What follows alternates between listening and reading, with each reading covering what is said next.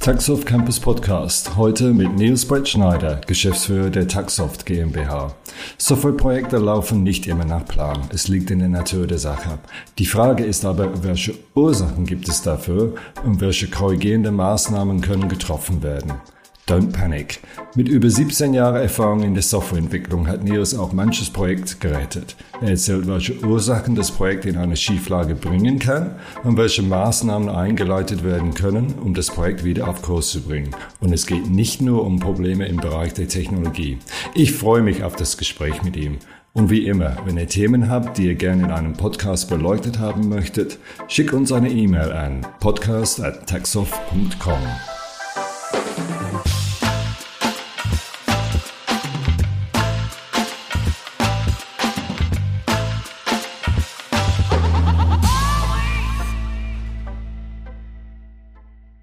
Hi Nils. Hallo. Hi, hi. Alles gut bei dir? Ja, vielen Dank. Super.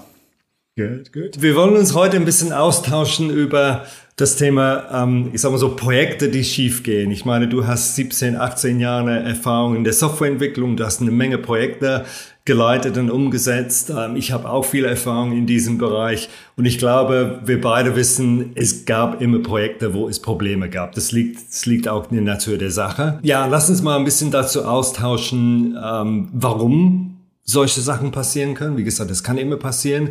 Aber viel wichtiger ist dann zu sagen, okay, welche Erfahrung hast du, welche Erfahrung habe ich, um die Projekte dann, ich nenne das zu retten. Wie können, wie kann man so ein Projekt retten? Ja, vielleicht mal, mal eine erste Frage an dich. Ähm, viele Leute denken, okay, wenn ein Projekt schief geht, ah, es gibt irgendeine technologische Problem, ja.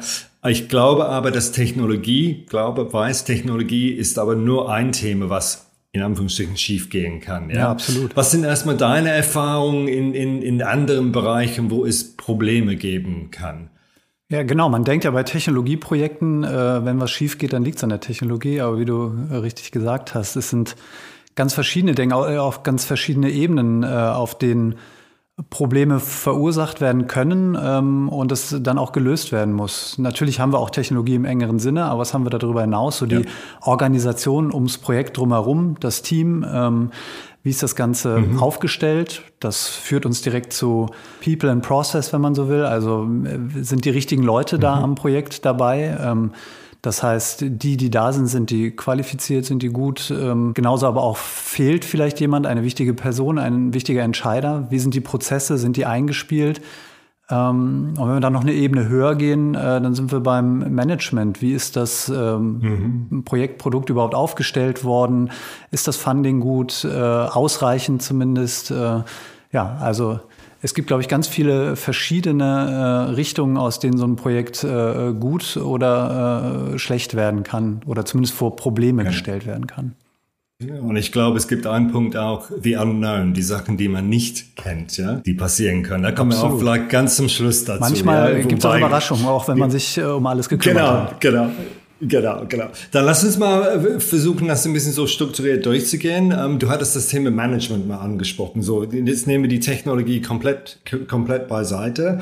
Es geht darum, wenn ein Projekt aufgesetzt wird, dass es ähm, Ziele geben soll. Okay, was will ich mit diesem Projekt erreichen. Ähm, eins, eine Sache, was ich dann ähm, erfahren habe oder erlebt habe, okay, es wird ein, Pro, äh, ein Produkt oder ein, ein Programm definiert, aber dann kommen Produktmanager, Management und sagen, aber ich will dies, ich will das, das sogenannten Scope Creep, ja, das, das von einem, ja, ein, ein definiertes Ziel, das ist immer größer wird, ja. Hast du sowas auch erlebt und, und, und wie kann man mit, mit sowas dann umgehen? Ja, im Grunde kenne ich das auf jeder Ebene. Das kann das gesamte Projekt betreffen, was irgendwie immer mehr leisten soll. Das kann aber auch mhm. irgendwie das kleinste Feature oder die Komponente betreffen. Ne? Wenn wir so an äh, Software-Oberflächen denken und man baut da so Komponenten, mhm. dann ja. soll die noch das können und das können und hier noch konfigurierbar sein und das noch können. Und schon äh, wird das Ganze dann doch ein bisschen überladen und komplex. Das heißt, eine wichtige Funktion von Produktmanagement ist aus meiner Sicht, die Dinge zu ordnen und äh, auf das mögliche Minimum Ähm, zu beschränken, wenn man so will. Das eben, was mhm. ausreicht, um die Ziele zu erreichen. Und da kommen wir schon so ins Relative rein. Ne? Dass äh, zu viele Ziele, zu viele Anforderungen und Ansprüche ähm, bereiten im Projekt Schwierigkeiten. Also muss man auf der Ebene eigentlich klären, mhm. was wollen wir denn erreichen und was ist wichtiger und was ist weniger wichtig und was lassen wir vielleicht auch aus diesem Scope raus. Hm, genau, und das, ich sag mal so, das Thema MVP, Minimal Viable Product, ja, dass man wirklich sagt, okay, das ist, was ich definiere, ich fokussiere darauf als erstes und dann baue das nach und nach auf. Ja? Genau, wobei natürlich dann im Verlaufe so ein äh, Produkt ja auch ausgebaut wird und ähm, durchaus komplexer genau. werden soll und mehr Features bekommen soll. Aber selbst dann, wenn man im Grunde ja nicht mehr von Minimal Viable Product spricht, sondern von einem reifen Produkt, äh, habe ich ja immer wieder mhm. die Frage, ähm, kommt das jetzt da noch mit rein? Bilden wir das im Produkt ab oder machen wir das vielleicht irgendwo anders? Gehört das irgendwo anders rein? Äh, und genau. diese Entscheidungen sind äh, wichtig, weil ähm, genau, immer wenn ich natürlich irgendwie ähm, so eine Software habe, die wie so ein Schweizer Taschenmesser ist, dann möchte ich vielleicht, äh, oder die, das Bild von, äh, von äh, äh, das ich davon habe, so Richtung Schweizer Taschenmesser geht, dann möchte ich äh, damit alles machen. Aber das ist nicht unbedingt immer sinnvoll. Genau.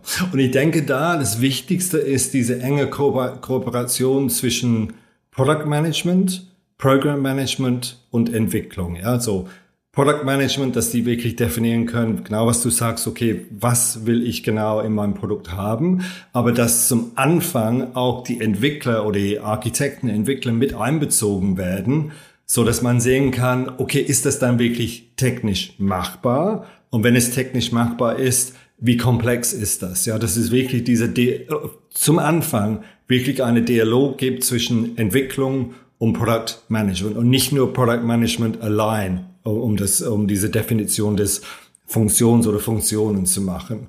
Würdest du das dann auch so sehen? Das würde ich so unterschreiben. Ich würde auch sagen, nicht nur am Anfang, ja. sondern im besten Falle findet das ja laufend statt. Wobei natürlich klar ja, ist, dass ja, Entscheider, die weiter weg von genau. der eigentlichen Entwicklung sind, jetzt nicht ständig involviert mhm. werden können oder wollen. Äh, aber das dann regelmäßig irgendwie ähm, ja, rückzuspiegeln und zu überprüfen, ist, glaube ich, ziemlich essentiell. Ja. Weil wir haben ja gelernt, äh, Stichwort agile Entwicklung etc., das ist äh, mhm. ein Moving Target, wir müssen uns anpassen, das äh, funktioniert auch. Ähm, wir lernen ständig im Rahmen der Entwicklung eines solchen Produkts etwas dazu. Und genau, wenn sich diese Learnings dann nicht auch ähm, zu den anderen Ebenen durchpropagieren, dann ähm, kommt es natürlich zu Konflikten, weil äh, die Erwartungshaltungen vielleicht auseinanderlaufen. Die einen haben schon was gelernt, äh, haben gesehen, äh, das funktioniert an der Stelle so nicht oder haben auch äh, tolle neue Möglichkeiten aufgetan.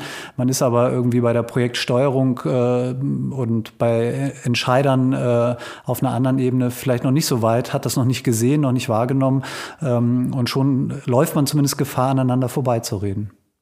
Genau, und genau im, im, im agilen Umfeld oder im Safe-Umfeld, die Zeremonien zum Ende des Sprints, dass etwas präsentiert wird, dass der Product Manager das auch sieht, dass es eine Retrospektive gibt, so, so dass ja, man die, die Demo vor allem, Dingen, Teams ne, dann die, genau, genau die Demo, die, genau die Demo vor, vor, vor allen Dingen auch, genau, genau. Ähm, ein, ein anderer Punkt, was ich so mit miterlebt habe, ist die Abhängigkeiten zu anderer, ich sag mal so andere Organisationseinheiten, ja Klar, es gibt dann, ich sag mal so, eine Entwicklungsmannschaft, aber die sind vielleicht abhängig von irgendwelche andere Bereiche, die ähm, Cloud-Speicher, Cloud-Computing, Plattformen und so weiter äh, zur Verfügung stellen. Ich denke auch da, diese Abhängigkeiten wird es immer geben und ich denke auch da, äh, um, um potenzielle Probleme zu, zu vermeiden, dass es auch zum Anfang und ständig während des Projektes auch den Austausch mit diesen anderen äh, Einheiten gibt.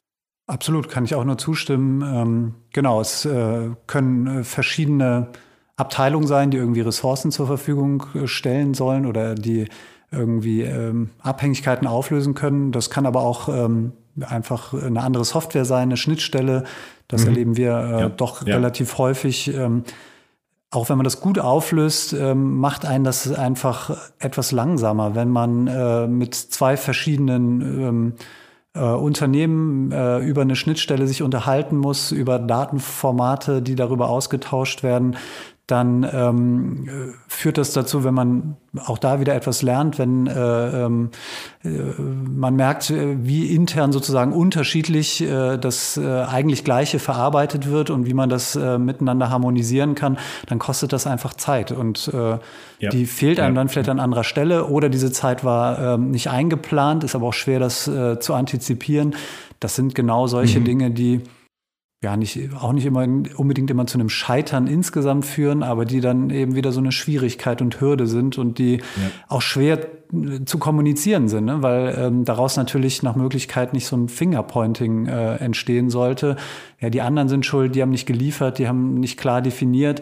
Ja. Das ist immer einfach gesagt ähm, und meistens äh, auch nicht die ganze Wahrheit.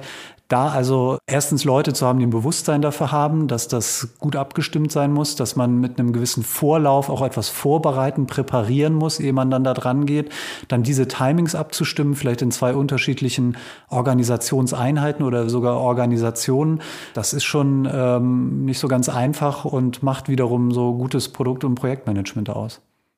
Genau, und ich glaube, der Kern von diesen Punkten, was wir gerade besprochen haben, ist diese enge, enge Abstimmung und regelmäßige Abstimmung. Das ist, das ist wirklich das, das A und O. Ja. Genau, und dafür muss man ja auch den, den Rahmen überhaupt äh, ähm, eingeräumt bekommen. Ne? Wenn man halt äh, ja. jetzt äh, sehr wenig Zeit hat, äh, dann äh, wird es schwierig, diese Abstimmung dann gut zu machen. Äh, und wenn man da äh, ja. zum Beispiel auch nur auf einer Seite sehr drauf gucken muss, die einen wollen ausführlich besprechen, die anderen haben irgendwie äh, einen Rahmen gesetzt bekommen, in dem sie gerade mal Zeit haben, äh, dann die eigentliche äh, Entwicklungsarbeit oder Bereitstellung zu erledigen, aber sich nicht vernünftig dazu abzustimmen, äh, schon dann kann es ja zu Problemen kommen. Also das ja, ist auch nicht ja. so einfach zu planen, muss man ganz klar sagen. Und braucht, glaube ich, äh, ja. ähm, Erfahrung äh, auf beiden Seiten und Menschen, die dann eben auch in der Lage sind, ähm, allen Beteiligten zu kommunizieren, was notwendig ist, welcher Zeitrahmen äh, und wie schnell das Ganze dann auch gehen kann. Weil nur dann geht es ja am Ende schnell, denn wenn ich da irgendwie Fehler mache, aneinander vorbeirede, Unklarheiten nicht ausräume, dann dauert es eigentlich immer länger. Ja, genau. Du hattest das Thema oder den, den Stichpunkt Fingerpointing mal, mal in, in, kurz erwähnt. Wenn wir jetzt mal ein bisschen auf People und Prozessen schauen. Ähm, ich habe es erlebt in einem Projekt, wo es ein Us and Them, ja, Konflikt gab, ja, du bist schuld, du bist schuld, ja, und das, das ging darum, Entwicklung und Test, dass das dann nicht nicht abgestimmt waren, die waren, die waren nicht, nicht bezahlt. Und wenn es, wenn es dieses Fingerpointing gibt, heißt es für mich, es gibt kein Wir-Gefühl, ja. Es gibt nicht das Gefühl, insgesamt sind wir eine Mannschaft, Testing, Entwicklung, der Kunde auch, Uh, UX, UI, alle diese verschiedenen Elemente, die man braucht in, in, in einem Projekt. Ja? Und wenn dieses Wir-Gefühl fehlt, habe ich erfahren, dass es dann Probleme gibt. Ähm, und es gab verschiedene Zeiten, wo wir dann versucht haben mit Cross-Team-Training, Team-Events und so weiter. Wir haben wirklich versucht, aus verschiedenen Einheiten eine Mannschaft, ein Team zu machen, um, diese, um dieses Wir-Gefühl zu bekommen. Meine Erfahrung da war, dass wenn man dieses Wir-Gefühl schafft, dass die Projekte viel, viel besser laufen. Weiß nicht, ob du sowas auch erlebt hast. Ja, also wir achten da ähm, bei unseren eigenen Teams äh, auf jeden Fall auch sehr drauf, haben so den Anspruch immer ähm, viel Sorgfalt bei dieser Teamzusammenstellung walten zu lassen. Jetzt arbeiten die bei uns sehr kontinuierlich zusammen, deswegen gibt es da ähm, bei den eigenen Teams meistens keine so großen Probleme. Allerdings und da sehe ich die größere Herausforderung, möchte man ja über so ein Gesamtvorhaben äh, ähm, hinweg eigentlich so ein Wir-Gefühl haben. Also ganz verschiedene Leute aus verschiedenen ähm, äh, Unternehmen äh, zusammenbringen, die dann manchmal notwendigerweise auch nicht äh, mit dem gleichen Zeitbudget oder mit äh, Vollzeit eben oder mhm. mit viel Zeit auf dem Projekt arbeiten, aber die trotzdem wichtig sind und irgendwie in dieses Wir hineingehören. Und äh, ja, das äh, ist eine Herausforderung, kann man natürlich trotzdem adressieren. Ähm, manchmal braucht es eine gute Auftaktveranstaltung, ähm, gute Moderation, das Einbinden, das Einladen. Mhm. Ähm, und das dann auch auf verschiedenen Ebenen. Das äh, Fachliche muss erstmal klappen, aber auch, dass man das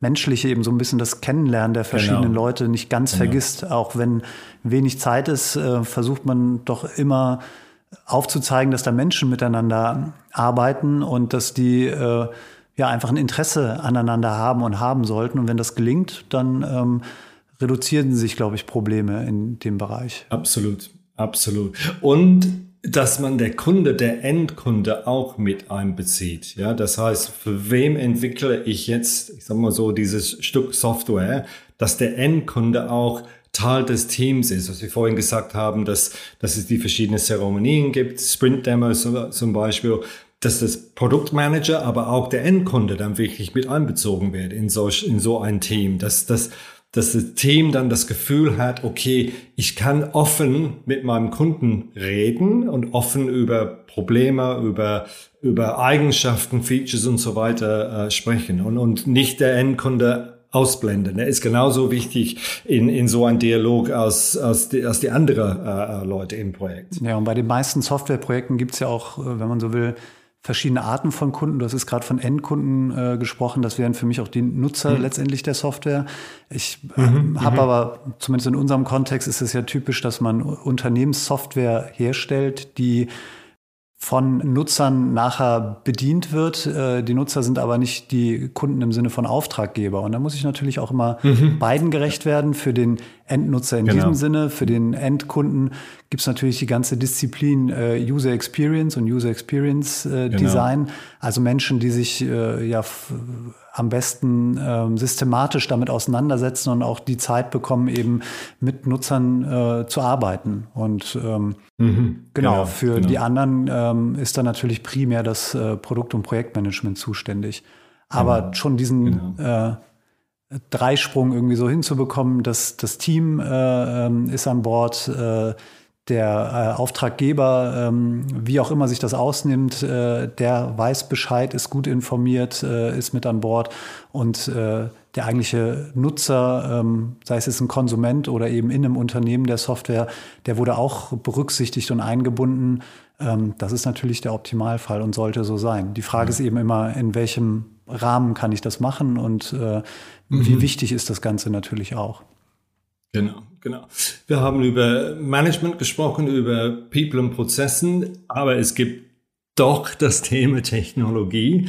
Es können auch Probleme im Bereich der Technologie sein. Ja, falsche Technologie wird ausgewählt.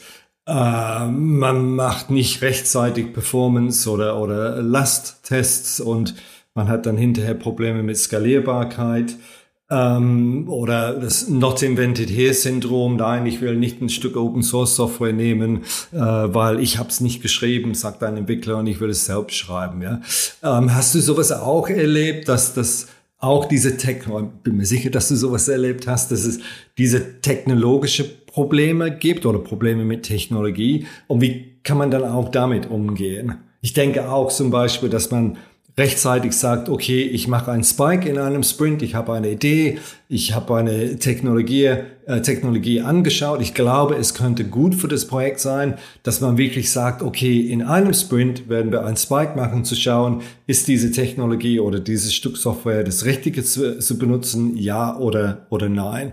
Hast du Erfahrung mit, mit, mit solchen technologischen Aspekten in Projekten oder äh, in Bereichen, wo es dann schiefgehen kann mit der Technologie?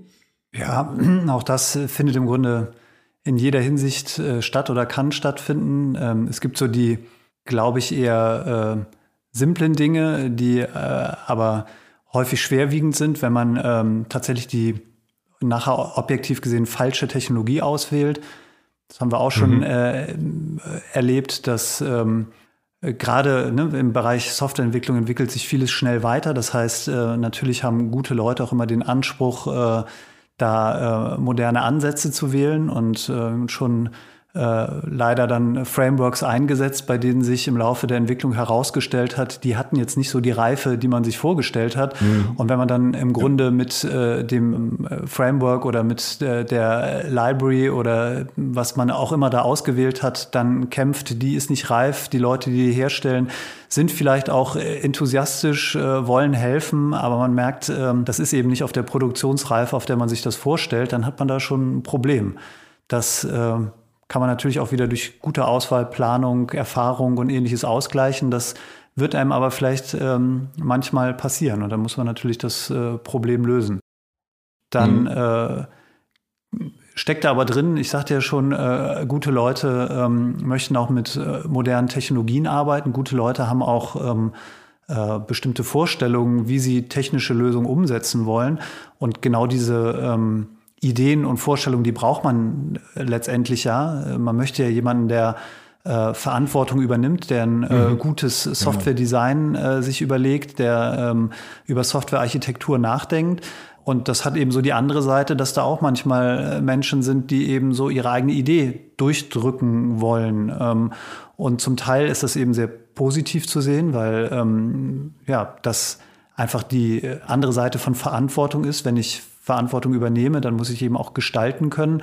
Auf der anderen Seite, wenn man eben ähm, dabei äh, wenig kompromissbereit ist und äh, nicht die verschiedenen äh, Folgen und Aspekte der eigenen Technologiewahl äh, sieht, dann ist es äh, vielleicht wieder ein bisschen problematisch. Ne? Und ähm, mhm. so führt man da manchmal ähm, ja, ähm, Diskussionen, die ans Eingemachte gehen. Und ich glaube, die müssen dann auch geführt werden, wenn jemand da eine Idee hat, dass äh, etwas nur auf eine bestimmte Art umgesetzt werden kann und sollte. Ähm, dem ist aber nicht so, dann ähm, muss man sich damit wohl auseinandersetzen. Ja, aber irgendwann kommt der Punkt, wo man natürlich jemandem auch das Vertrauen geben muss, die, diese Wahl zu treffen und dann auch genau. diese Verantwortung zu übernehmen und das zu leben. Und dann ähm, funktioniert das Ganze, glaube ich, gut. Ja, und ich denke auch, das Thema Best Practice, uh, Best Practice Sharing ist auch eine gute Idee, dass man wirklich in verschiedene Foren mal austauscht und offen die Erfahrung erzählt, okay, ich habe dieses Produkt oder dieses Plattform oder Framework, wie du gesagt hattest, ausgewählt und das sind wirklich die Erfahrungen, die wir gemacht haben, dass man,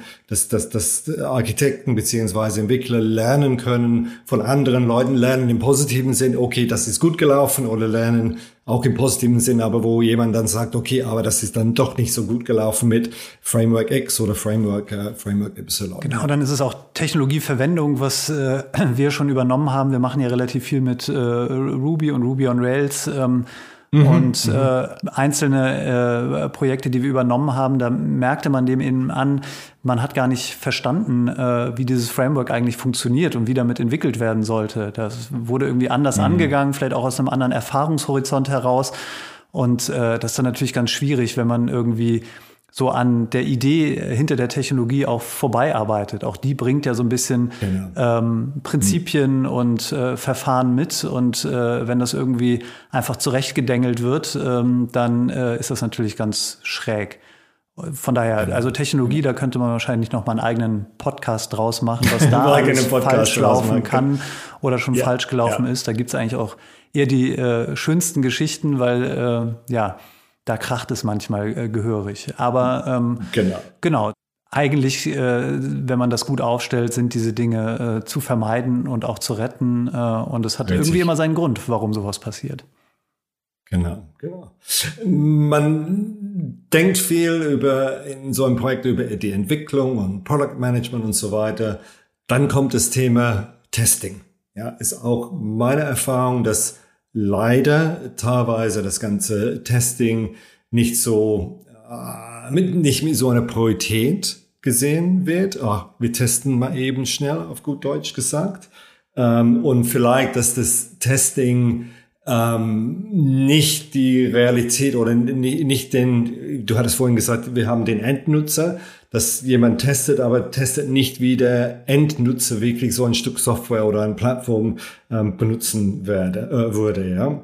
Meine Erfahrung da ist auch zurück zu das Thema, wo wir gesagt haben, das Thema Wir-Gefühl, die verschiedenen Einheiten, nenne ich die, die Einheiten im Team. Ein wichtig, wichtig, wichtiges Element ist das Thema Testing oder die Testers, dass die rechtzeitig eingebunden werden, wirklich zum Anfang des Projektes eingebunden werden und nicht, naja, okay, Testing denken wir später drüber nach. Ähm, aber dass, dass das ganze Thema Test, Testkonzept, Testdurchführung, Einbindung von dem Endkunden slash Endnutzer, dass das auch mit einer sehr, sehr hohe, hohe Priorität äh, ähm, im Projekt angesehen werden sollte. Ist das auch deine Erfahrung? Ja, vor allem, dass es äh, häufig nicht die Priorität hat, die es eigentlich verdient. Ähm, genau. Bei uns ist es so, dass genau, wir sehr eben, viel automatisiert eben, testen. Also Entwickler testen bei uns relativ mhm. viel. Mhm. Die Herausforderungen sind dann immer, ähm, zwischen, äh, du bist ja zu Recht nochmal auf sozusagen das Einbinden äh, von den verschiedenen Stakeholdern bei der Anforderung äh, zurückgekommen. Und dann schließt sich ja beim Testing ähm, letztendlich der Kreis, weil die auch da wieder eingebunden werden müssen und sich mhm. manchmal auch erst genau. darüber im Klaren sein müssen, dass sie da eine ganz wichtige und besondere Rolle spielen. Nicht nur, weil sie ähm, natürlich mit dem Ergebnis zufrieden sein sollen, sondern weil sie das auch anders benutzen, anders angehen, vielleicht andere Arten von Testdaten mitbringen, die eben auf ihre mhm. Realität abstellen. Und dann kann man äh, genau. manchmal genau. noch ganz interessante Dinge generieren, die man so vorher äh, und Erkenntnisse gewinnen, die man so vorher gar nicht absehen konnte. Von daher ist das auf jeden Fall wichtig. Und ähm, äh, da sind wir wieder bei dem äh, Anfang Management und Planung. Äh, diejenigen müssen auch äh, genug Zeit äh, in so einem Gesamtprojekt äh, äh, zur Verfügung haben, um so etwas eben zu tun. Nur dann wird das Ganze auch rund und gut. Sonst wird man das äh, mit Bugmeldungen im Verlauf äh, vielleicht äh, dann eher äh, behandeln müssen. Und das ist ja für alle genau. unschön. Ne? Dann unterhält man sich darüber, ist es wirklich eine Fehlfunktion, wurde es nicht richtig ja. abgenommen, wurde es nicht richtig getestet. Wer war denn eigentlich genau, verantwortlich genau. dafür, das zu testen?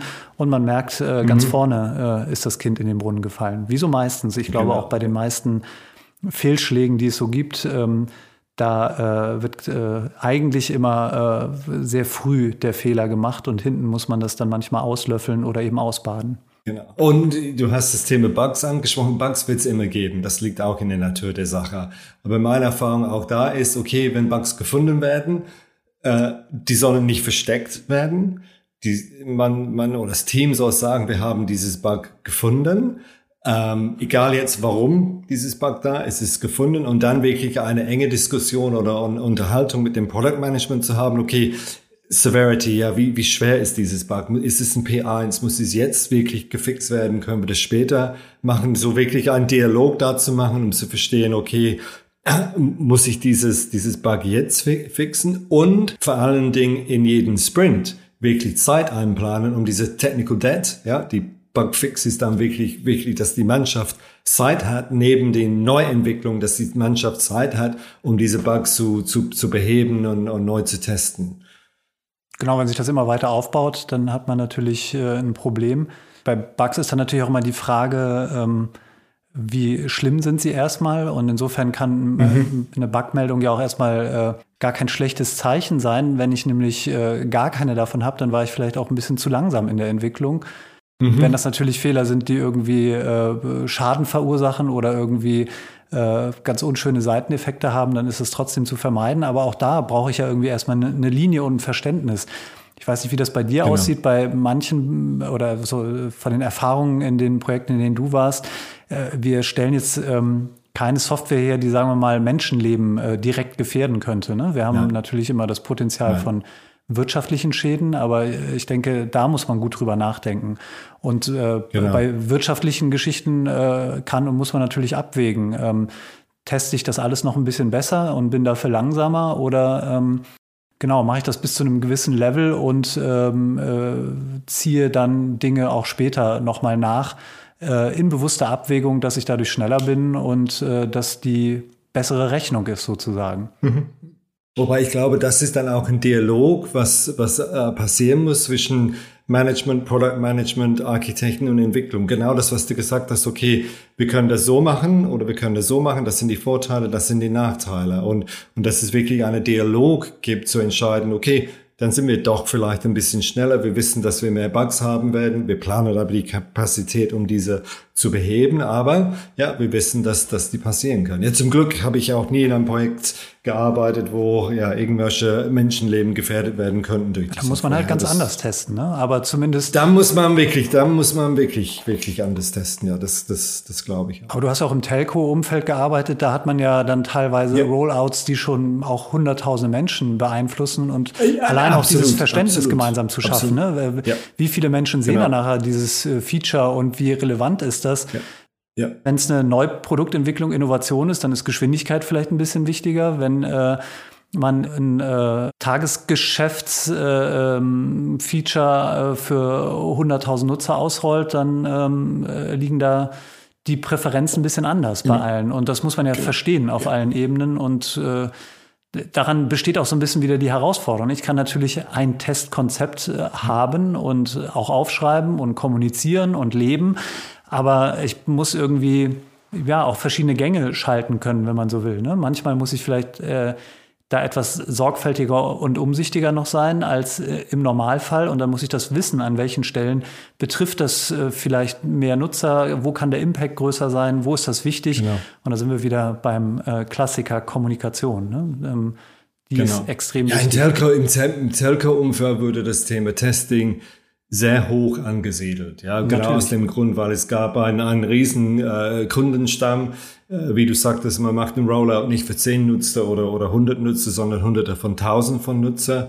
Äh, wenn es dann Probleme in der Produktion gab, es ist auch mal passiert, ja, aber das ist eine ries, äh, riesen äh, Auswirkung und ein, ein, ein Riesenproblem, um dann ein Rollback zu machen oder schnell ein Update zu machen. Also von daher würde das Thema Testing immer wirklich äh, hoch an, angesehen. Und, und, auch hier kann ich wieder so einen Rückgriff noch auf äh, das Thema Planung mhm. machen. Ähm, mhm. Im besten Fall unterscheidet man ja so ein bisschen Build und Run auch auf äh, Budgetebene äh, bei Software. Ne? Und mhm. Äh, gerne wird dann eben viel in das Aufbauen, in Features äh, und Wachstum und Änderungen und Anpassungen, die auch manchmal notwendig gesetzlich getrieben sein können und so weiter. Ähm, äh, vergisst aber so ein bisschen äh, eben das Budget in das äh, Aufrechterhalten, das äh, Betreuen genau, und äh, genau. sowas zu stecken und das nur zu planen.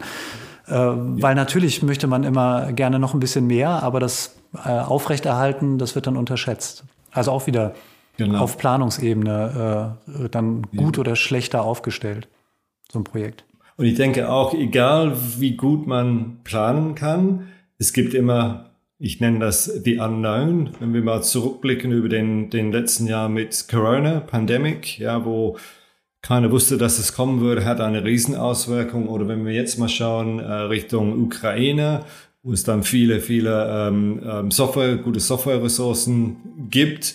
Es können immer Sachen passieren, die man nicht vorhersehen kann oder ähm, durch Krank Krankheit eines bestimmten Mitarbeiters, äh, so ein Schlüssel, ein Key, Key Figure im Team. Ja, das sind auch Sachen, ich denke, wo man einfach offen sein muss zu sagen, okay, sowas kann passieren, man kann sowas kann sowas nicht nicht ähm, nicht planen, aber wenn sowas passiert, dass dann man sagt, oh, okay, rechtzeitig, okay, lass uns mal als Team darüber nachdenken, okay, wie können wir helfen, je nachdem dann, was ein Unknown passiert. Ja. Hast du auch so erlebt, dass ja vielleicht ein, ein, ein, ein Key-Mitarbeiter dann durch Krankheit ausgefallen ist oder das Unternehmen verlassen hat? Gibt es irgendwelche Erfahrungen da? Ich, wie gesagt, es ist schwer vorab dafür zu planen, aber gibt es irgendwelche Contingency Plans, die man dann nutzen kann, um, um ein bisschen Schutz aufzubauen? Ja, ich glaube, vor so einer Pandemie oder äh, Kriegssituation, die ganz von außen kommt, das ist natürlich irgendwie unabsehbar und äh, fast nicht einzuplanen. Da braucht man an sich irgendwie ein gewisses Maß an Stabilität und Resilienz bei den Menschen, aber ja. auch bei den Organisationen und Unternehmen. Ich denke, das ist das, was man da tun kann. Und für alles andere braucht man, denke ich, auch Erfahrungswerte, die dann wieder in die Planung einfließen. Ne? Dass man nicht manche Dinge genau. nicht zu sehr auf Kante plant, weil äh, dann eben die kleinste Unwägbarkeit äh, alles äh, zusammenbrechen lässt. Ähm, auch ja allein so ein cross-funktionales Team mit Menschen, die sich da natürlich ergänzen sollen, aber die auch ähm, eine genügend große Schnittmenge bei ihren Fähigkeiten haben, das kann schon äh, für viel Stabilität sorgen, weil ich nicht ähm, an einer Person hänge oder nicht an jeder Person einzeln hänge, sodass sozusagen genau. jeder Ausfall, der ja irgendwie statistisch gesehen, wenn man so will, irgendwann kommen wird, mich da äh, total aus der Bahn wirft, ähm, sondern dass es aufgefangen genau. werden kann. Vielleicht nicht von der Kapazität, von den, was ich schaffe, aber zumindest vom Know-how her, so dass äh, ich keinen Stillstand habe. Genau, genau. Ja, wie wir gesehen haben, ein Projekt kann aus verschiedenen Gründen schiefgehen, in Anführungsstrichen, aber es kann auch gerettet werden. Ja, wie wir gesagt haben zum Anfang, das Thema Management, enge Kooperation zwischen Product Management, Management und Entwicklung. Us versus them im, im, im People-Bereich und im Personenbereich, dass man wirklich versucht, ein, ein Wir-Gefühl äh, im, im Team aufzubauen. Technologie, klar, Technologie spielt immer eine Rolle, aber auch dieser Offenheit zu haben, zu sagen, okay, wir probieren etwas aus, wir schauen uns mal ein Best Practice anzugucken, dann was haben die anderen Leute mit Technologien gemacht, Testing war ein sehr großes Punkt, worüber wir gesprochen haben. Einbeziehung des Kunden beziehungsweise Endnutzer rechtzeitig äh, in, in, in dem Projekt. Ja, und zum Schluss, wie du sagtest, Nils, das Unknown. Ja, man muss ein bisschen Contingency dafür ähm, einplanen, so insofern, dass man das machen kann. Ja. Das hast du doch schön zusammengefasst. Wunderbar. Danke, danke. Nee, ja, wirklich ein Vielfalt von, von, ähm, von, von Bereichen. Aber ich glaube, dass das Wichtigste ist, dass man die Offenheit hat, im Team mit Management über diese Themen zu reden, dass nichts versteckt wird. Ähm, Bugs, wie gesagt, die werden nicht versteckt, die werden mal, äh, man, man redet offen drüber. Ähm, ich glaube, das ist das Wichtige. Kommunikation, wie du sagst. Kommunikation und ich glaube noch als Voraussetzung Vertrauen. Das ist äh, genau, das noch genau, wichtiger. Genau, genau, ähm, kommunizieren muss ich natürlich absolut. tun und auch können, aber ja. ohne Vertrauen geht nichts und das betrifft alle Ebenen. Ne? Wenn Eben die Eben. Auftraggeber, Sponsoren, wie auch immer man sie nennt, wenn die mhm. nicht das Vertrauen haben, dass äh, aus äh, den zur Verfügung gestellten Mitteln was Gutes entsteht, dann wird es schwierig, wenn äh, im Team kein Vertrauen ist oder zu denjenigen, die zuarbeiten, zu äh, der technologischen Plattform der Basis. Äh, also Vertrauen ist, glaube ich, die Basis. Ja. Genau, ist das Wichtigste. Super. Nils, vielen Dank für deine Zeit. War ein sehr, sehr interessanter Austausch. Ich danke dir, war spannend. Ich sag mal so, bis die Tage. Ne? Genau. Mach's gut, ja? Ciao. Ciao. Taxoff Campus Podcast. Der Podcast für Software- und IT-Professionals. Im Taxoff Campus Podcast beschäftigen wir uns mit einem breiten Themenspektrum, um euch zu helfen. Praxisfragen zu Technologie, aber genauso Fragen zu Umsetzung, Prozessen oder Projektorganisation. Danke, dass ihr dabei wart. Euer Taxoff Campus Podcast Team.